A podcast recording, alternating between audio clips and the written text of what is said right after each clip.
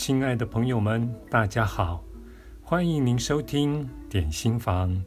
今天要为您选读的这篇文章是出自于《死过一次才学会爱》这本书，作者是艾妮塔·穆扎尼，译者为随鹏，由向实文化出版。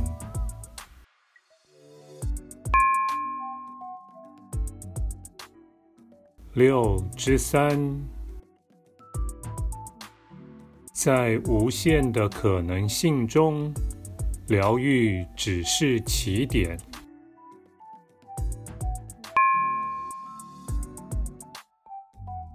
你应该能想象这件事带给我多大的震撼。我问韦恩·戴尔如何得知我的濒死经验。他说：“是米拉·凯利告诉他的。这位女士住在纽约，她透过电邮介绍我们两个认识。我跟米拉开始通信及通电话，她提到了许多不可思议的小事，环环相扣之下，才让韦恩。”在正确时机得知我的濒死经验。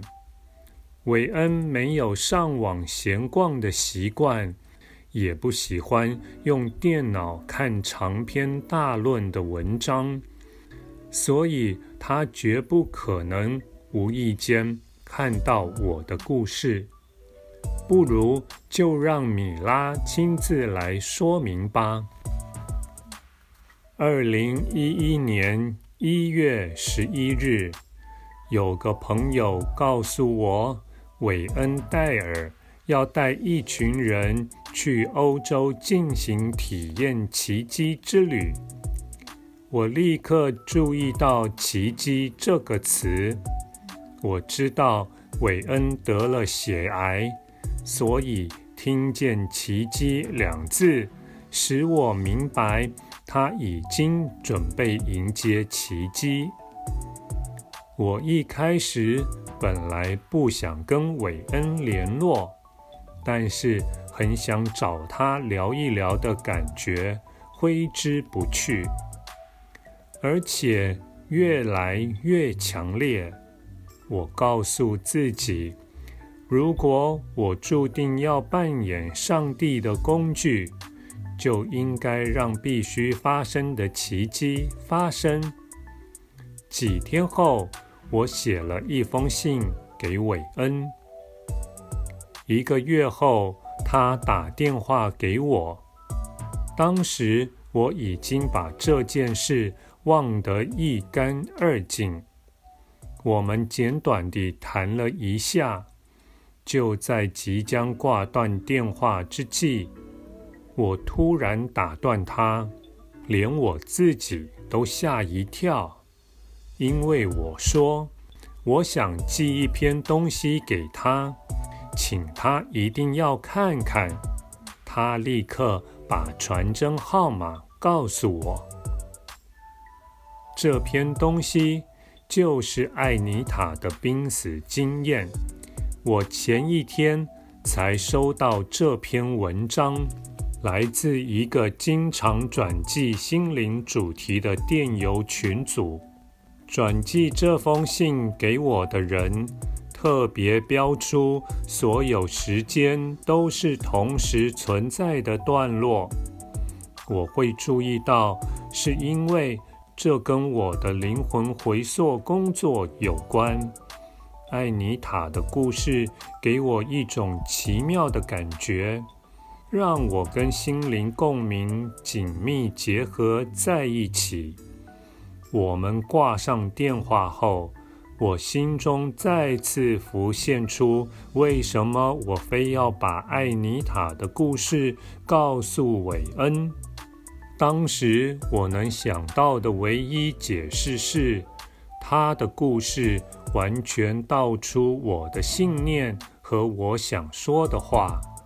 我把艾妮塔的故事传给韦恩，等于是在告诉他，我知道你可以立刻被治愈，这并非不可能。只要你选择相信自己可以恢复健康就行了。我可以帮你把这个想法化为现实。与其长篇大论地跟韦恩讨论，不如直接把艾尼塔简洁有力的文字拿给他看。现在我才明白，还有第二个原因。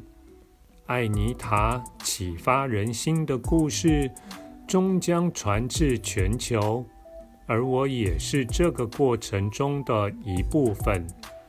时机搭配的天衣无缝。要是我早点收到那封电邮，一定老早就把它抛诸脑后，也不会想到要传给韦恩看。要是晚点收到，我根本不会特别注意。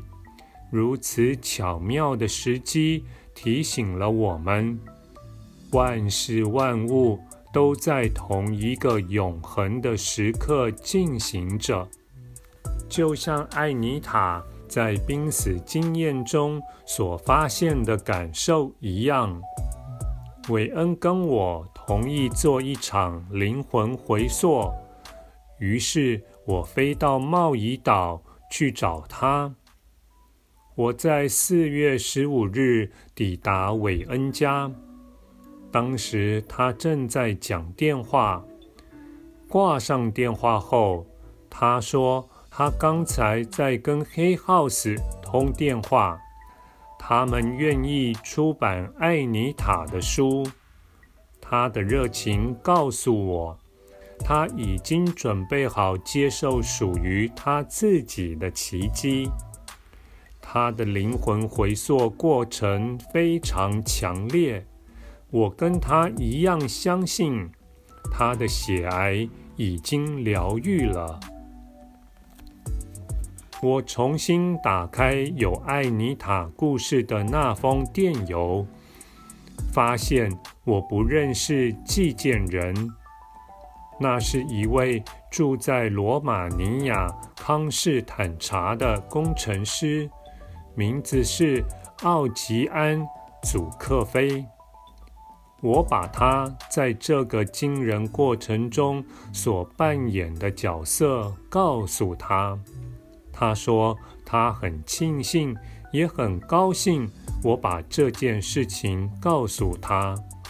不过，他已经忘记是在哪里找到艾尼塔的濒死经验。他说，这件事证实了我们的言行时时刻刻都在影响着彼此，甚至在我们不知情的情况之下。”因此，他认为人生的每个时刻都要保持愉快、正面的态度。就算你找不到这么做的理由，也不要放弃。